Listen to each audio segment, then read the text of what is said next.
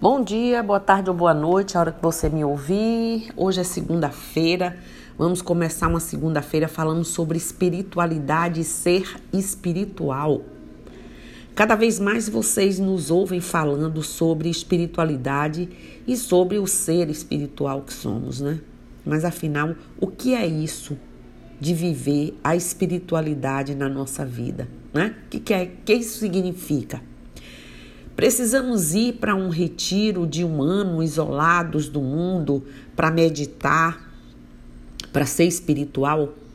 Ou será que é possível interagir a espiritualidade no dia a dia? O que muda quando me torno consciente da espiritualidade?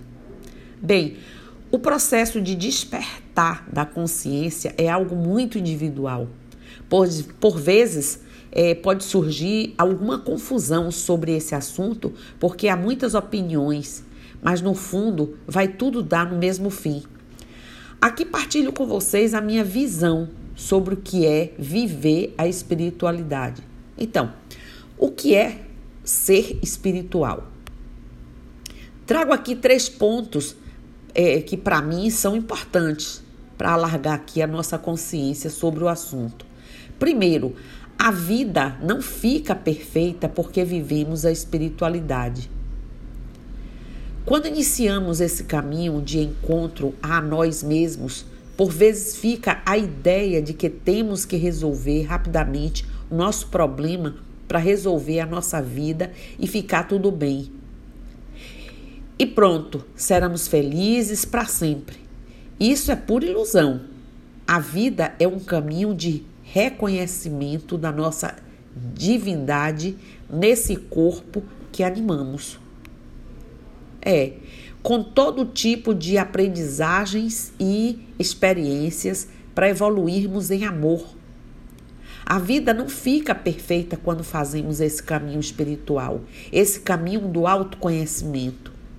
No início, queremos saltar rapidamente para tapar as feridas, para que tudo melhore rapidamente. Isso é criar uma ilusão disfarçada de espiritualidade. A ilusão de que vou meditar algumas vezes e que vai ficar tudo bem. Queremos tudo, que tudo fique rapidamente como um fast food, né? Ligou, chegou.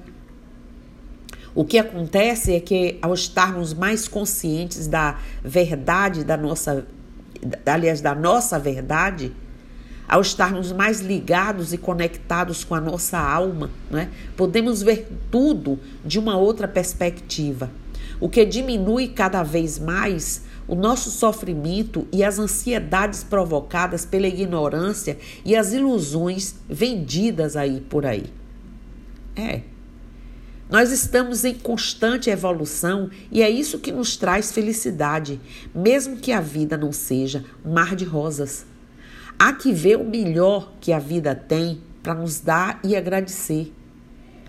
Ao viver a espiritualidade, acabamos efetivamente por nos sentirmos melhores porque nos conhecemos cada vez melhor, compreendendo a nossa verdadeira natureza e ao nos conhecermos, né, não há como não sentir mais amor por nós mesmos e pelo, é, é, pelo que, pelos que nos rodeia e por tudo que nos rodeia e sentir cada vez mais paz no coração.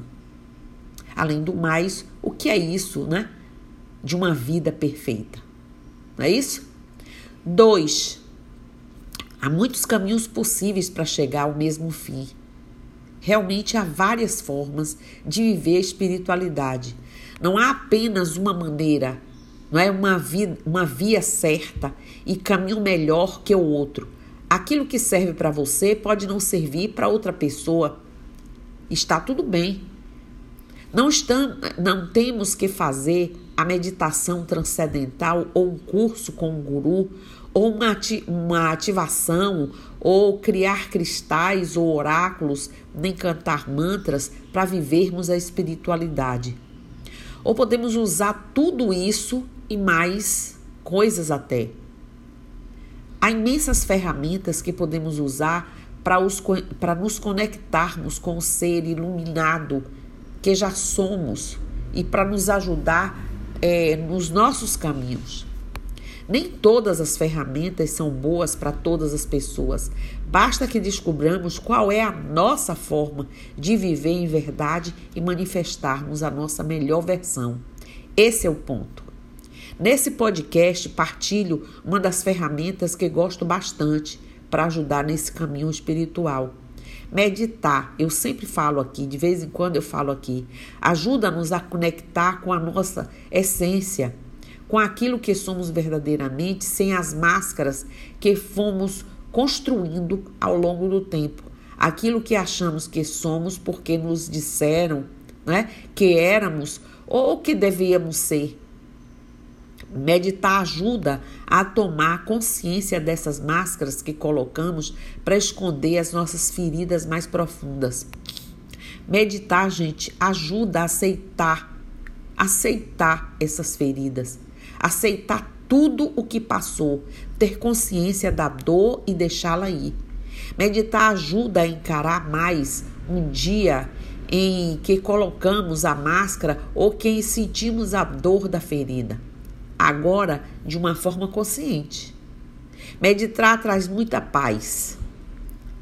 Meditar, gente, centra-nos no momento presente, ajuda-nos a perceber em, em, que afinal né, não estamos sozinhos, que fazemos parte de um todo que é igual a nós.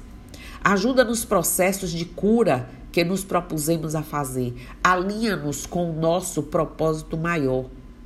Mas veja bem, é essencial é, vivenciar, sentir a meditação e praticar, praticar, praticar, praticar bastante, não é?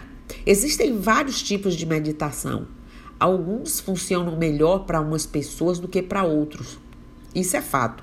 Podemos meditar recitando mantras e a pintar mandalas, concentrando numa imagem, focando numa respiração, meditar com movimento, mas para começar, eu recomendo que a que considero talvez mais simples.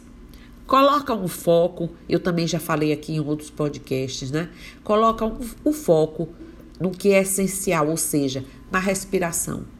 Assim, o primeiro passo é colocar numa posição confortável e você ficar lá, né? tentando esvaziar sua mente, um minuto, cinco, dez, o tempo que você quiser.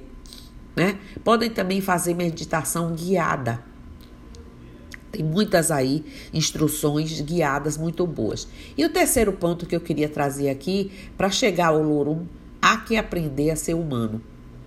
Quando falo em Olorum, Deus, né, nosso Criador, não estou falando em qualquer é, conotação religiosa a espiritualidade não é nenhuma religião, é algo que bem, é, é algo bem mais antigo que qualquer religião. Nós somos seres espirituais.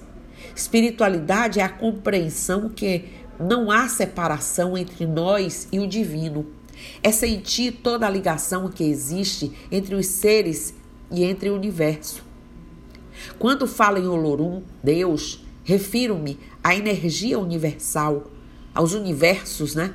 A consciência, a fonte infinita de amor que está presente em cada um de nós.